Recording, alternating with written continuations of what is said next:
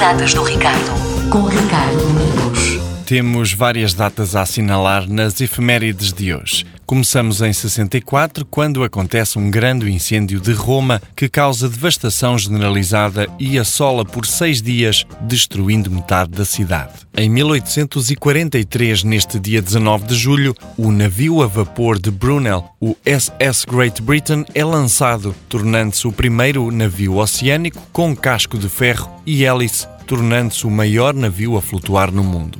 Cinco anos depois, em 1848, tem início uma convenção de dois dias sobre os direitos da mulher em Seneca Falls, em Nova York. Passamos ao ano de 1920, quando é nomeado em Portugal o 26º governo republicano, chefiado pelo presidente do Ministério António Granjo. Já em 1943, assinalamos um acontecimento na Segunda Guerra Mundial. Roma é fortemente bombardeada por mais de 500 aviões aliados, causando milhares de baixas. Em 1814 temos um nascimento a assinalar, Samuel Colt, armeiro, inventor e industrial norte-americano. Ele fundou a Colts Manufacturing Company e tornou a produção em massa do revólver comercialmente viável. Por terras portuguesas, em 1934 nasce no Porto Francisco Sá Carneiro, o advogado e político português, fundador e líder do Partido Popular Democrático, Partido Social Democrata e ainda primeiro-ministro de Portugal durante cerca de 11 meses